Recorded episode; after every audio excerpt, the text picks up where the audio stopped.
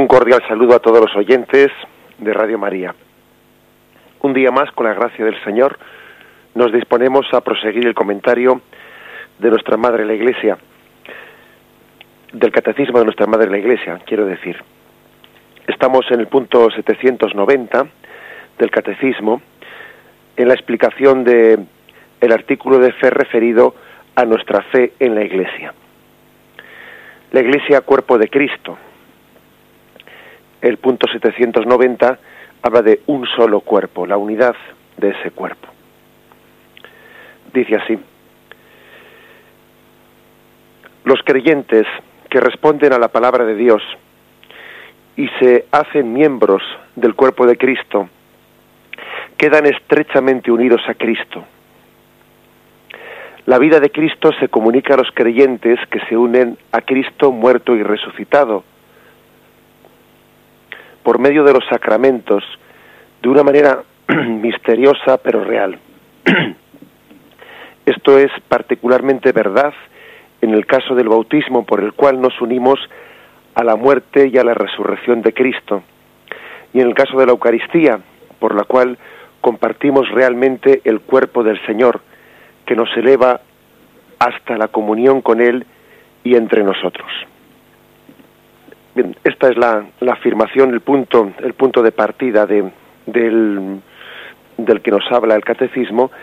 Eh, se está insistiendo en este punto de una manera muy especial que estamos siendo alimentados, que eh, Cristo comunica a través especialmente de los sacramentos, según nos dice, ¿no? Comunica su vida, alimenta a su iglesia, la cabeza alimenta el cuerpo. ¿Cómo puede, de qué manera, no lleva, lleva efecto ese misterio de alimentar la cabeza al cuerpo? Este punto del catecismo señala dos aspectos. El primero a través de, del bautismo. El bautismo lo que nos hace es injertarnos en Cristo, como ya hemos tenido ocasión de, de, subrayar entre nosotros, el bautismo nos injerta en Cristo, dándonos una vida nueva, dándonos la vida de Cristo, dándonos el don pascual. El bautismo es, por tanto, un sacramento en el que somos injertados, estamos recibiendo una, una vida nueva. Y por otra parte, el bautismo es complementado con la Eucaristía. En la Eucaristía se nos está alimentando. En el bautismo se nos injertó, pero ese injerto tiene que ser posteriormente alimentado. Y la Eucaristía pasa a ser como una continua comunión, común unión con la fuente, ¿eh? con la cabeza, con Cristo, en quien hemos sido injertados, y unión también entre nosotros. Así pues, digamos que hay una, mm, una complementación entre el bautismo y la Eucaristía. El bautismo, digamos, eh, en él nace esa unión con Cristo y en la Eucaristía se alimenta. ¿eh? Es la manera que tiene el, catecismo de afirmar estos dos aspectos. Se nos se nos dan dos textos para la reflexión. El primero, Romanos 6, versículos del 4 al 5. Fuimos pues con él sepultados por el bautismo en la muerte, a fin de que al igual que Cristo fue resucitado de entre los muertos por medio de la gloria del Padre, así también nosotros vivamos en una vida nueva.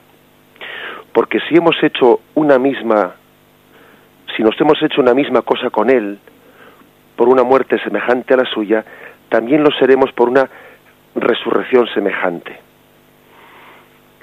Por lo tanto, como veis, es un texto de Romanos que habla de que en el bautismo hemos sido injertados en Cristo en su muerte y resurrección. Primera Corintios capítulo 12, versículo 13, porque en un solo espíritu hemos sido todos bautizados, para no formar más que un cuerpo, judíos y griegos, esclavos y libres, y todos hemos bebido de un mismo espíritu. Bueno, podríamos mm, sacar la siguiente conclusión de este punto. La conclusión de que nuestra unión con Cristo pues no puede ser por mero voluntarismo, mm, por mero voluntarismo. No basta querer, no vamos a tener la voluntad, el deseo. Esa unión con Cristo incluso aun cuando fuese deseada no fervientemente por el hombre, es algo que está fuera de sus posibilidades. Eso solamente eh, cabe realizar ese, ese sueño del hombre, ¿no? Esa unión con Cristo por medio de un don, un don gratuito e inmerecido, que son los sacramentos. Los sacramentos son el camino por el que se hace posible esa unión. Algo que, eh, bueno, pues que supera nuestra capacidad y que es otorgado como don gratuito por los sacramentos. Nos injertan en Cristo, nos hacen partícipes de su vida y alimentan, ¿eh? alimentan esa vida especialmente en el sacramento de la Eucaristía. Esa es un poco el, digamos, la, la conclusión de, de, este punto, entendiendo que estamos hablando de un, un don místico, un don que nos supera, un don que es por lo tanto pura gracia. Es pura gracia que podamos ser eh, cuerpo de Cristo. Es pura gracia que Cristo sea nuestra cabeza y que estemos unidos a Él de esta forma. Continúa el siguiente punto del catecismo, el punto 791. La unidad del cuerpo no ha abolido la diversidad de los miembros. En la construcción del cuerpo de Cristo existe una diversidad de miembros y de funciones. Es el mismo espíritu el que según su riqueza y la necesidad de los ministerios distribuye sus diversos dones para el bien de la Iglesia. La unidad del cuerpo místico produce y estimula entre los fieles la caridad. Si un miembro sufre, todos los miembros sufren con él. Su miembro es honrado, todos los miembros se alegran con él. En fin, la unidad del cuerpo místico sale victoriosa de todas las divisiones humanas. En efecto, todos los bautizados en Cristo os habéis revestido de Cristo. Ya no hay judío, ni griego, ni esclavo, ni libre, ni hombre, ni mujer, ya que todos vosotros sois uno en Cristo Jesús. Sin duda alguna, la, la imagen de, de, la Iglesia como cuerpo de Cristo es una imagen muy, muy gráfica, muy gráfica que ilumina mucho. Y como toda metáfora, pues tenemos que intentar extraer de ella pues toda, eh, toda la riqueza posible de este, de este misterio. Aquí, mm, cuando se hace referencia a que si un miembro sufre, todos los miembros sufren con él, su miembro es honrado, todos los miembros se alegran con él, bueno, pues se toma una imagen, una metáfora, y ciertamente cuando en un cuerpo, mm, pues eh, cuando hay un miembro, ¿eh? una parte del cuerpo enferma, pues ninguno de nosotros se le ocurre decir eh, mi estómago está enfermo, sino que decimos estoy enfermo porque tenemos bien, bien claro que, que, el hecho de que el estómago esté enfermo, eso afecta a todo el resto del cuerpo. ¿eh? Y, a nadie se le ocurría decir, mi estómago está enfermo, pero vamos, como es una parte, pues no pasa nada. No, no te condiciona totalmente. Te condiciona plenamente, hasta el punto de que tendrás que interrumpir el resto de las actividades y no basta decir que es un que es una parte que es a fin y al cabo no es más que una parte del todo y que el y que el 90% está bien sí pero ni que sea el 90 ni que sea el 98 esa parte que está enferma me está condicionando en ese momento. Yo no puedo sustraerme sustraerme porque el estómago no es que sea una parte de mí es que soy yo que es distinto. No es lo mismo que haya una parte de mí que esté enferma no es que yo estoy enfermo que es que es distinto el concepto Tal es la unidad que formamos en la Iglesia, ¿no? Que no podemos fraccionar nuestras partes. Uno no puede desprenderse de una parte eh, sin que eso afecte al todo. Bien, esta imagen, esta imagen tan completa que tiene, que tenemos del cuerpo, ¿no? Pues es aplicada a la Iglesia. Y aquí hay una, una afirmación importante. La unidad del cuerpo no ha abolido la diversidad de los miembros. Hay como una dicotomía entre unidad y diversidad. Nosotros humanamente hablando nos solemos armar un lío con estos dos aspectos, ¿no? Un, pues un lío muy considerable en la vida social, en la vida política, pues en nuestras mismas eh, familias. Eh, nos cuesta un montón compaginar unidad y diversidad. Y si subrayamos mucho la diversidad, pues eso suele ser en detrimento de la unidad. Y si subrayamos mucho la unidad, pues es en detrimento de la diversidad. Y entonces uno dice, vamos a ver, ¿cómo, cómo compaginamos la unidad y la diversidad? Pues la verdad es que eso, que para nosotros es un lío el compaginarlo, y nos parece que es casi un, un irresoluble, porque o, o promocionas la unidad promocionas la diversidad y conjugar los dos, pues es muy complicado. Eso que para nosotros es un lío, este pues eh, está comprendido, ¿no? En este misterio de la Iglesia cuando dice la unidad del cuerpo místico produce y estimula entre los fieles la caridad, es decir, la caridad es la clave de cómo integrar unidad y diversidad. Esa es la clave. En el momento en que hay un amor, una caridad que nos mueve a todos los que formamos la Iglesia, si es la caridad el motor, si es el Espíritu Santo que nos llena de caridad, entonces deja de haber problemas entre unidad y pluralidad o, o pluriformidad, unidad y diversidad. Si hay caridad, de lo contrario es un lío. Si hay caridad verdaderamente, mm, entonces no hay no hay mm, conflicto entre la unidad y la diversidad. Porque si hay caridad podemos llegar a decir, como dice San Pablo, ¿no? ¿Quién llora sin que yo no llore con él? ¿O quién ríe sin que yo no ría con él? Lo que le pase a otro en la iglesia me pasa a mí, me está pasando a mí. La imagen que hemos puesto antes, ¿no? Si un miembro sufre, sufren todos. Si un miembro es honrado, todos los miembros se alegran. ¿eh? ¿Quién llora sin que yo no llore con él? ¿Quién ríe sin que yo no ría con él? Si queremos superar ¿no? los conflictos entre, entre una iglesia pues unida y una iglesia también que, que, tenga diversidades y, y, que sea rica en, distintas manifestaciones, solamente lo lograremos a través de la caridad. De lo contrario, ¿eh? pues de lo contrario, si lo estamos midiendo pues en, en, en formas humanas o, en parámetros humanos, tendremos muchos conflictos, como de hecho ocurre en la vida civil, como de hecho ocurre en la vida civil donde donde todo es no pues una una lucha de, de poder eh, pues entre la unidad y la diversidad. Controlo yo controlas tú etcétera eh, la única manera de superar esos conflictos esas fricciones es estar imbuidos del espíritu de caridad que sea el Espíritu Santo el espíritu de caridad el que nos mueva el que el que nos dé un amor mutuo unos por otros, un dolor mutuo unos por otros. Solamente la caridad supera esos conflictos, ¿no?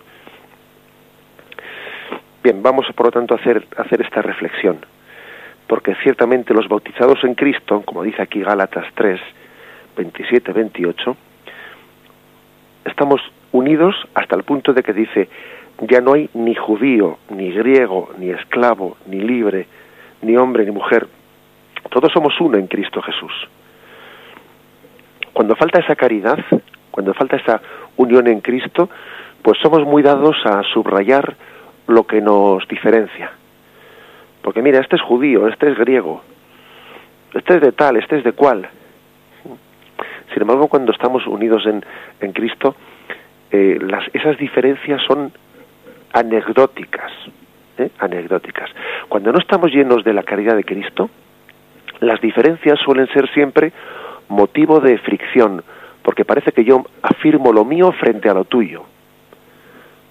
¿Eh? Es una especie de eh, una, un, un afirmar para contraponerte a otra persona, para distinguirte, para diferenciarte. Y sin embargo, cuando estamos animados de la caridad de Cristo, las diferencias son motivo de todavía de, glorificación a Dios, de ver que estamos unidos esencialmente lo mismo, ¿no?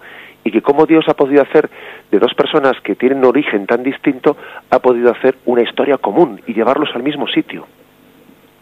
Por eso yo creo que es bueno que, que nos demos cuenta de una cosa, ¿no? Que cuando es el Espíritu de Cristo el que nos mueve, las diferencias son motivo de, pues yo diría de alegría, ¿no? De, de dar gloria a Dios y de decir hay que ver cómo el Espíritu ha obrado en personas tan distintas y les ha llevado al mismo sitio. Sin embargo, cuando no estamos movidos por el Espíritu Santo, las diferencias son motivo de pique, de fricción, de comparación, Cuando nos mueve el Espíritu de Cristo, tendemos a sumar. Y cuando no nos mueve el Espíritu de Cristo, tendemos a restar. A restar me refiero comparativamente uno contra otro, uno frente al otro. Eh, esta es la clave. El Espíritu de caridad, el Espíritu Santo, es el que forma la unidad en la Iglesia sin que sea en detrimento de la diversidad y forma la diversidad sin que sea en detrimento de la unidad. Esto solo es un don místico. ¿eh? Y esto solamente se puede realizar por encima de nuestras tendencias carnales, tendencias a la, pues a la disgregación, tendencias al egoísmo, eh, tendencias al deseo de controlar todo, de hacer algo siempre a nuestra imagen y semejanza. Bien, vamos a, a meditar, ¿no? En este, en brevemente hacer un pequeño alto en este misterio, meditando en este, en este espíritu que es espíritu de unidad, espíritu de riqueza y de diversidad, perfectamente integrado, perfectamente trabado en un mismo misterio.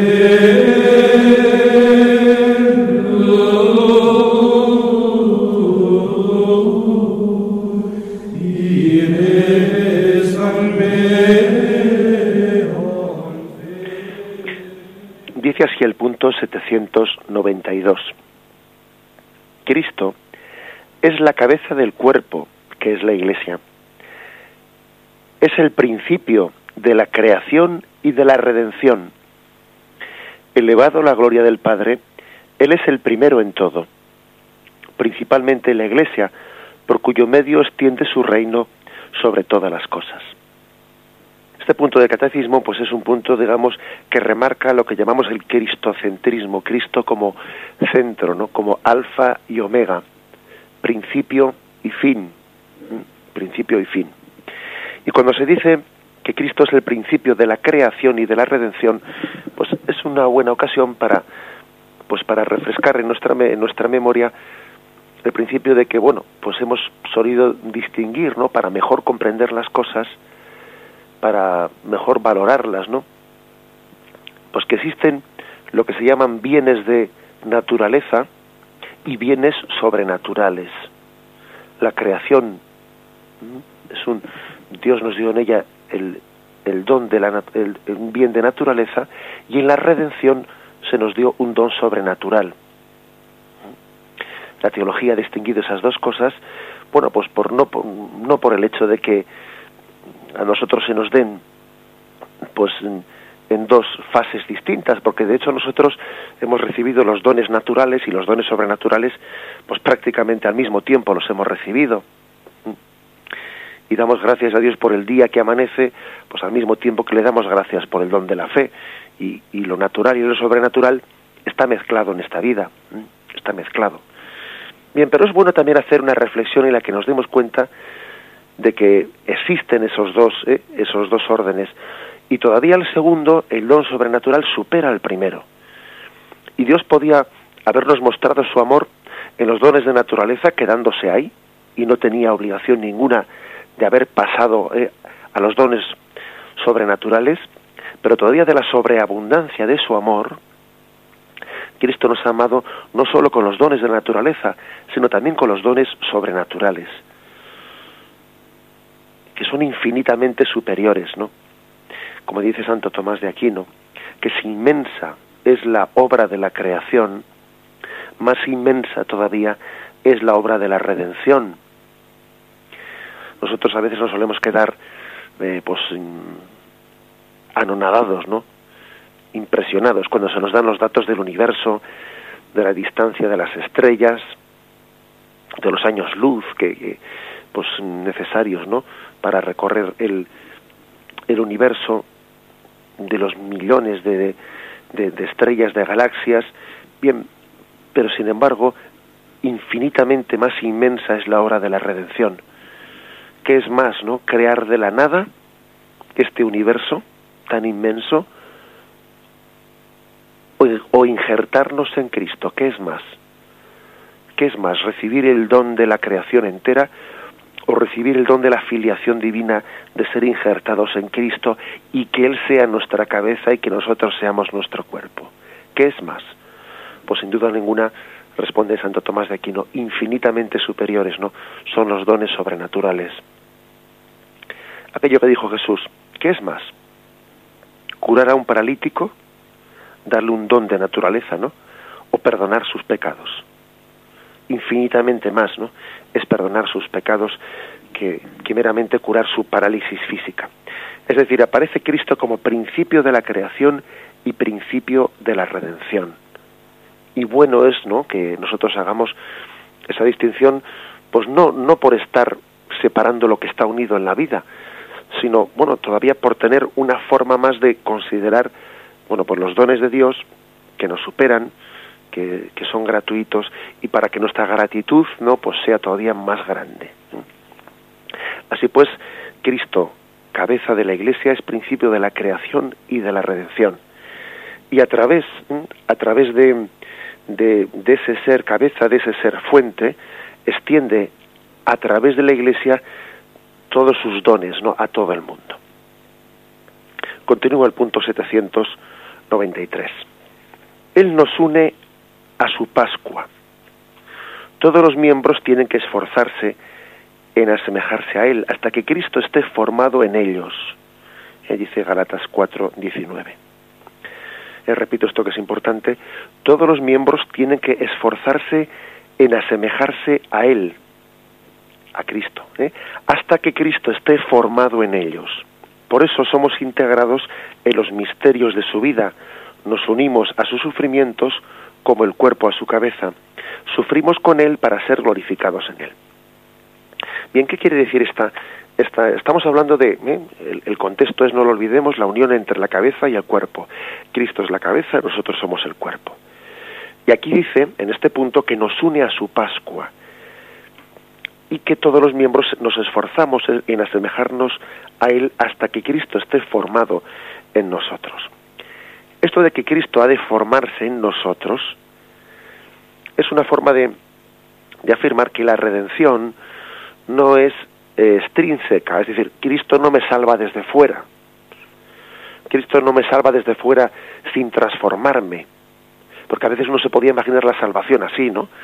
Es como si uno dice, bueno, pues la salvación qué consiste en que en que se pone un portero, ¿no?, a la puerta de una casa y dice, venga, pasa para adentro, que voy a hacer la vista gorda. Pasa para adentro que voy a hacer como si no he visto tus pecados. Venga, tira, tira para adentro. No, es que eso es salvarnos desde fuera, extrínsecamente, sin cambiarnos por dentro. ¿Mm? Eso es como tapar, ¿no? Eso es como cuando a veces ocurre que alguien está haciendo la limpieza de la casa, está barriendo y, y levanta levanta un poco la alfombra, mete la porquería debajo de la, de, la, de la alfombra, la tapa y, y, y como, como no se ve la porquería, parece que la ha limpiado. No, no, la porquería está dentro y tú lo que has sido taparla. Bien, a veces nos imaginamos así la, la, la redención, como si Jesús hace la, la vista gorda ¿eh? y ya, venga, te dejo pasar para adentro. No es eso, eh, no es eso.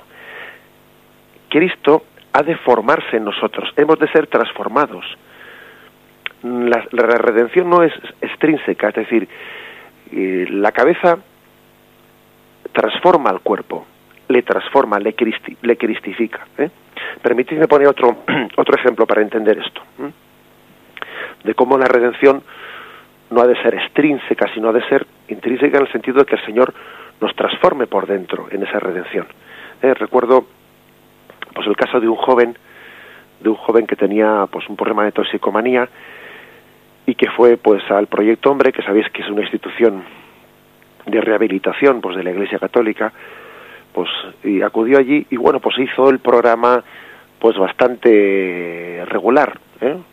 sin entregarse mucho a él etcétera lo hizo bastante regular y recuerdo que bueno pues que el responsable del del centro eh, pues en un momento determinado hablando hablando con ese joven y reprendiéndole un poco esa falta de entrega y pues en, en el programa le dijo una frase le dijo mira tú has pasado por el proyecto hombre, pero el proyecto hombre no ha pasado por ti. Me llamó la atención porque era una frase bastante gráfica, ¿no? Le dijo, tú has pasado por el proyecto hombre, has pasado por esta casa, pero el proyecto hombre no ha, no ha pasado por ti. O sea, tú no te has transformado interiormente. Tú en el fondo sigues siendo el de siempre. ¿eh? No has cambiado interiormente. Bien, ese es un ejemplo bueno, ¿no? Puede ser un ejemplo bueno para esto que, para afirmar esto que queremos decir aquí. Es decir, hasta que Cristo esté formado en nosotros, hasta que Cristo esté formado en nosotros, pues la redención no, no es completa. O sea, no se trata, por lo tanto, de que, de que seamos mm, justificados extrínsecamente, que alguien nos dé ¿eh? pues una especie de billete para pasar por la puerta. No es eso. Es que la cabeza transforma el cuerpo. Cristo, que es la cabeza, configura el cuerpo, lo configura conforme a la gracia que le está dando. Gradualmente, poco a poco, ¿no? Pero la gracia de ese cuerpo nos va transformando. Perdón, de esa cabeza va transformando el cuerpo. ¿Cuál es el método? Pues el método aquí también lo indica este punto. Por eso somos integrados en los misterios de su vida. Nos unimos a sus sufrimientos, como el cuerpo a su cabeza. Claro, estamos siendo integrados en los misterios de su vida. Y así, por ejemplo, pues cuando recordamos el misterio de que Jesús se retiró al desierto 40 días y 40 noches allí pues para hacer oración, nosotros comenzamos la cuaresma y se nos predica el ayuno, la penitencia, es decir, nos integramos en los misterios de Jesús. Y cuando recordamos que Jesús pues sufrió la pasión, que murió eh, antes de resucitar, nosotros en ese momento nos disponemos a morir a nosotros mismos, al hombre viejo, al pecado que arrastramos para nacer. Es decir, nos integramos en los misterios de Jesús. Para que Jesús, para que, para que lo que le ocurrió a Jesús pase por nosotros. Para que no seamos solo espectadores de lo que le, ocurrió a Jesús, sino que lo que a Él le ocurrió, eso pase por nosotros. Sufrimos con Él para ser con Él glorificados. Es por lo tanto una unión grande entre, entre la cabeza y el cuerpo, ¿eh? hasta el punto de que tienden a identificarse, ¿eh? tienden a identificarse, ¿eh? Tienden a ser pues una sola cosa, como vamos a ver en los en los puntos siguientes. Hacemos un breve descanso y continuamos enseguida.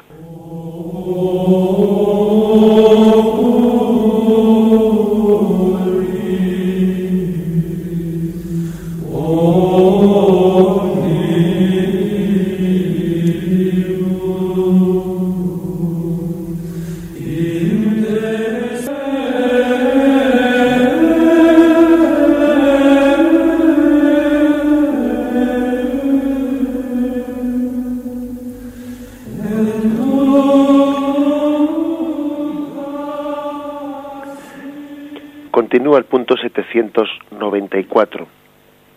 Él provee a nuestro crecimiento para hacernos crecer hacia Él nuestra cabeza. Cristo distribuye en su cuerpo, la Iglesia, los dones y los servicios mediante los cuales nos ayudamos mutuamente en el camino de la salvación. Se nos ofrecen dos textos. El primero es de Colosenses 2, 19 donde San Pablo refiere que hemos de mantenernos unidos a la cabeza, de la cual todo el cuerpo, por medio de junturas y ligamentos, recibe nutrición y cohesión para realizar su crecimiento en Dios. Efesios 4, versículos del 11 al 16. Él mismo dio a unos el ser apóstoles, a otros profetas, a otros evangelizadores, a otros pastores y maestros, para el recto ordenamiento de los santos, en orden a las funciones del ministerio, para edificación del cuerpo de Cristo, hasta que lleguemos todos a la unidad de la fe y del conocimiento pleno del Hijo de Dios, al estado del hombre perfecto, a la madurez de la plenitud de Cristo, para, para que no seamos ya niños, llevados a la deriva y zarandeados por cualquier viento de doctrina, a merced de la malicia humana y de la astucia que conduce engañosamente al error. Antes bien, siendo sinceros en el amor, crezcamos en todo hasta aquel que es la cabeza, Cristo, de quien todo el cuerpo recibe trabazón y cohesión por medio de toda clase de junturas que llevan la nutrición según la actividad propia de cada, uno de, cada una de las partes, realizando así el crecimiento del cuerpo para su edificación en el amor. Bien, son los dos textos bíblicos que se nos ofrecen, ¿no? Eh, este punto 794 subraya que Cristo, nuestra cabeza, provee, provee al crecimiento del cuerpo. Curiosamente, San Pablo utiliza aquí una imagen, claro, pues una imagen em, sobre de qué forma, a, través de, de, qué medios, de qué elementos pasa eh, esa, ese alimento de la cabeza al cuerpo. Y en estos dos textos que hemos leído de Colosenses y de Efesios, utiliza San Pablo algunos términos parecidos. En el primero dice, por medio de junturas y ligamentos recibe nutrición y cohesión. Junturas y ligamentos. Imaginamos que estos estos términos que utiliza, pues bueno, pues serían un poco los que en aquel momento, ¿eh? momento, pues la medicina de hace dos mil años se podía pensar un poco que era que lo que era el cuerpo humano, por medio de junturas y ligamentos recibe nutrición. Algo parecido está en el otro texto de Efesios, ¿eh? de quien todo el cuerpo recibe trabazón y cohesión por medio de toda clase de junturas que llevan la nutrición según la actividad propia de, cada una de las partes. Como veis, tanto en el texto de Colosenses como de Efesios utiliza pues bueno pues algunas imágenes em, similares, ¿no? donde habla de, de las junturas y, y de esos ligamentos a través de los cuales eh, por el cuerpo pasa la nutrición. ¿Cuáles son para nosotros, no? Eh, ¿Qué tipo de junturas, ligamentos, etcétera, con esas imágenes de aquellos tiempos, no? está describiendo San Pablo. Bueno, pues podemos y nos podemos eh, atrever a imaginárnoslo, ¿no? O a concretarlo. Pues por una parte la vida sacramental, la vida sacramental forma parte de esas junturas y ligamentos por los cuales la vida de la cabeza pasa a todo el cuerpo. La vida sacramental. La gracia también propia de, de, la unión mística de la oración. Mm, en la propia oración, pues hay una, eh, pues una acción del Espíritu Santo. La acción del Espíritu Santo en la caridad, que hace también de la oración un medio. La propia vida eclesial, la propia vida eclesial forma parte de esas junturas y ligamentos a través de los cuales la cabeza alimenta el cuerpo. La Iglesia tiene sus propias normas que a veces, bueno, pues eh, sí es cierto que son normas humanas dadas eh, dadas por los hombres, pero pero el Señor ha querido comprometerse también, ha querido comprometerse a que en esas también normas humanas eh, ha querido comprometerse a dar su gracia a través de ellas. Cuando el Señor dijo lo que atéis en la tierra quedará atado en el cielo, etcétera, pues eso quiere decir que incluso hasta lo que la Iglesia llama el código de derecho canónico y las normas internas de regirse en la tierra, también hay una forma en la que la cabeza eh, pasa su alimenta y nutre eh, a su cuerpo a través de junturas y ligamentos, la misma obediencia que debemos no dentro dentro de la Iglesia a quienes representan la autoridad de Cristo, forma parte del medio a través del cual eh, pues la cabeza provee, provee la alimentación del cuerpo. El testimonio de los santos, el testimonio de los santos, todos los buenos testimonios que tenemos a nuestro alrededor, también a través de ellos, Cristo está alimentando a su iglesia, ¿eh? la está alimentando. Es decir, esas junturas, esos ligamentos ¿eh? de los cuales habla San Pablo con esa terminología, ¿no? Pues mm, no son únicamente imágenes místicas, sino que luego los vemos ¿eh? concretizados en muchas cosas concretas, ¿no?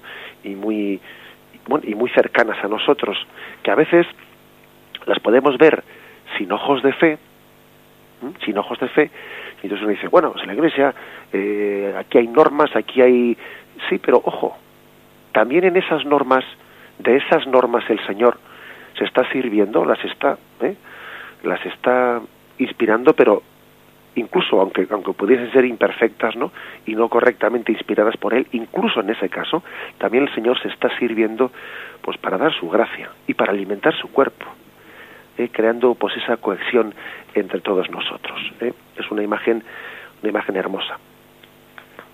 Y pasamos al último punto, al punto 795, que está dentro de este, de este, mm, de este, esta sección que comentamos, ¿eh? Un solo cuerpo y Cristo cabeza de este cuerpo. El punto 795 dice: Cristo y la Iglesia son, por lo tanto, el Cristo total. La Iglesia es una con Cristo. Es decir, Cristo más iglesia igual a Cristo total. Si uno le deja a Cristo sin su iglesia, pues es un Cristo al que le han quitado algo importante, ¿no? Cristo quiere ser el Cristo total y el Cristo total, pues es el, la cabeza que tiene el cuerpo también. ¿Qué diríamos de, del cuerpo sin, eh, sin la cabeza? Pues eso sería pues, pues, pues, pues un monstruo, ¿no? Pero el Cristo total, que es una fórmula pues, en la que muchos santos padres así la han formulado, es una fórmula que incluye Cristo más su iglesia, la cabeza más el cuerpo. Bien, la iglesia es una con Cristo. Y aquí hay distintas eh, citas de varios santos, uno de San Agustín, otro de San Gregorio Magno, otro de Santo Tomás y otro de Santa Juana de Arco, que hablan de este misterio vamos a leer cada una de ellas y hacer un, breve comentario. Dice San Agustín, felicitémonos y demos gracias por lo que hemos llegado a ser. No solo cristianos, sino el propio Cristo. Comprendéis, hermanos, la gracia que Dios nos ha hecho al darnos a Cristo como cabeza. Admiraos y regocijaos. Hemos sido hechos Cristo. En efecto, ya que Él es la cabeza y nosotros somos los miembros. El hombre todo entero es Él y nosotros. La plenitud de Cristo es pues la cabeza y los miembros. ¿Qué quiere decir la cabeza y los miembros? Cristo y la Iglesia.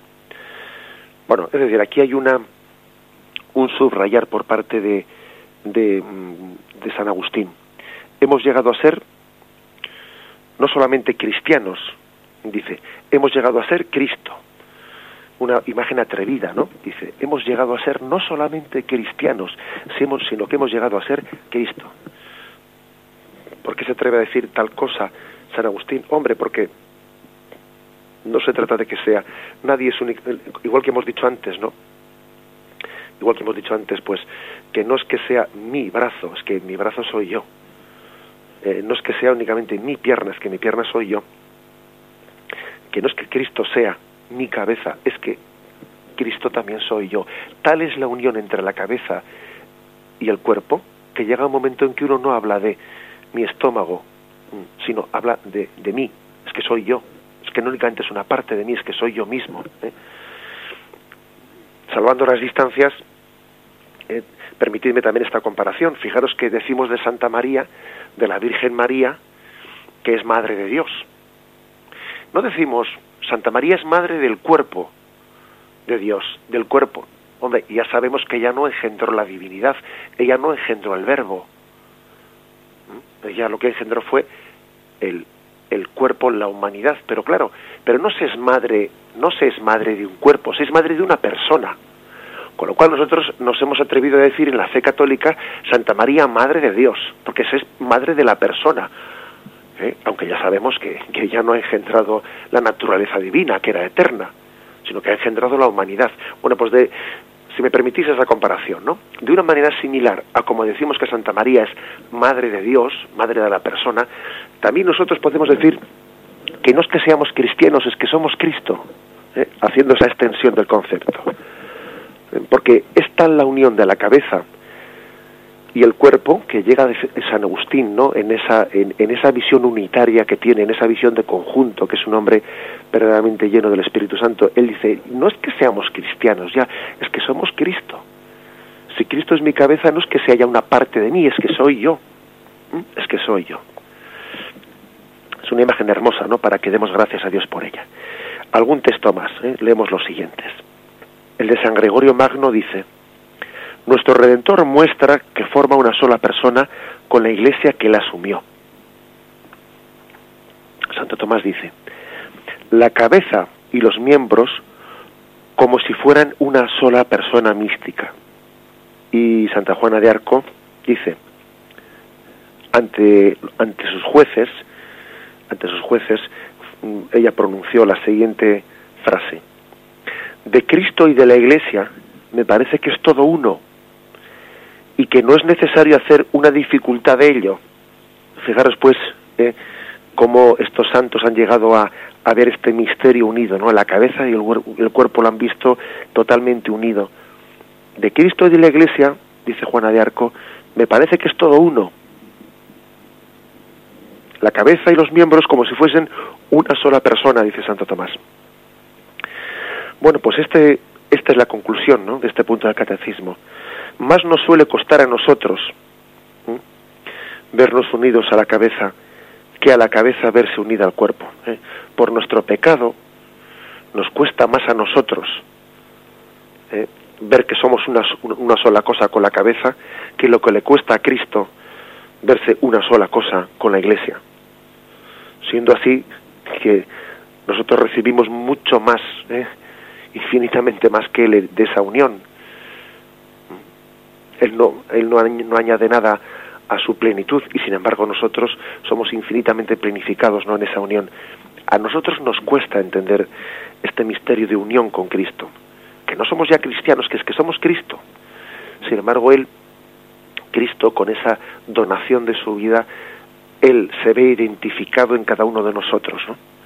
Como dijimos estos en, el comentario que recientemente hacíamos en ese texto de San Pablo, perdón, en ese texto de los Hechos, donde se narra la conversión de San Pablo, cuando Jesús le dice a él, yo soy Jesús a quien tú persigues, es decir, Cristo se identifica con su iglesia. ¿eh? Él entiende que la iglesia no es, no es que sea su cuerpo, es que es Él, es que es Él. Yo soy Jesús a quien tú persigues. La iglesia no es que sea entendida como una parte suya, como una hija suya, no, no, es que es Él mismo. Bien, dejamos aquí este comentario. Proseguiremos Dios mediante a partir del punto 796 el próximo día. En que el Señor nos conceda entender y profundizar ¿no? en este ser cuerpo de Cristo, en este ser pues una sola, una sola cosa con Cristo. Vamos a dar paso también a la intervención de los oyentes para hacer vuestras preguntas o vuestras aportaciones, podéis llamar al teléfono 917 107 700. 917 107 700. Esperamos vuestras llamadas.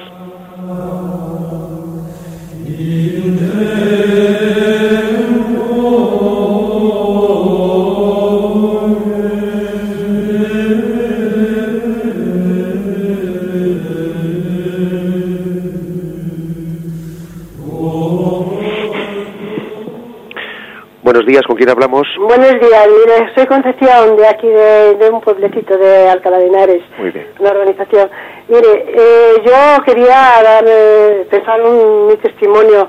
Jesús es que eh, es, a los que a veces dudamos o cualquier cosa, Él nos ha puesto en grandes que no tenían fe, por ejemplo en San Agustín, San Pablo, sobre todo cuando el buen ladrón, que no sé si él había conocido a Jesús, y en ese momento vio la persona de Jesús que verdaderamente era Jesús. Entonces yo creo que nos teníamos que apoyar mucho cuando la fe nos, nos tambalea un poco en estas personas que Jesús así sin, eso las has cogido y, han visto verdaderamente lo que era Jesús, que era, era Dios. Bien, muchísimas gracias por su, eh, por su aportación. Muchísimas gracias. Bueno, bien, una, una breve, un breve comentario a esta llamada. Ciertamente es, es cierto, hoy en día podemos llegar a decir que los santos son como los espejos, los espejos de la gloria de Dios. ¿Eh? en los que vemos reflejado pues de una manera cercana muy cercana a nosotros esa luz de Dios que a veces bueno pues nos puede ser más inalcanzable no pero que sin embargo se forma de una de una o sea la podemos ver concretizada de una manera muy muy cercana a nosotros muy pedagógica muy cercana a nuestras circunstancias en el rostro de los santos ¿eh? ellos son ¿eh? pues el espejo de esa gloria y de esa gracia de Dios adelante damos paso al siguiente oyente sí buenos días sí buenos días adelante eh, llamo de Madrid. Era porque quería hacer una puntualización con respecto al, a un hermano que llamó ayer. Me, me tocó un poco el, tema porque veo que pasa mucho en mucha gente que está incluso en parroquias y demás de esa llamada dramática de que no se han encontrado con el Señor a pesar de que lo buscan. Eh, hizo muy buena puntualización ayer de que hay determinados libros que no se deben leer sencillamente porque confunden mucho más de lo que aportan.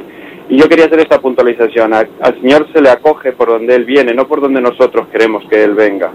O sea, Él viene por la iglesia, Él viene por los sacramentos, Él viene por la escritura, por el magisterio. Él viene hacia nosotros. Queremos encontrarnos con Él, acojámosle por donde Él viene, no por donde nosotros queremos que Él venga. Esa era mi aportación para este hermano y para muchos estar en la misma situación. Muchas gracias. Bien, muchísimas gracias. Bueno, yo creo que eh, pues es difícil hablar con más precisión que, lo que ha hecho el oyente. ¿eh? Verdaderamente nosotros tendemos una, tenemos una tendencia a buscar nuestros caminos, nuestras formas. ¿eh? Y claro, pues resulta que el Señor te dice, pero si te estoy yo buscando a ti antes de que tú me busques a mí, ¿eh? deja que salga a tu encuentro, ¿no?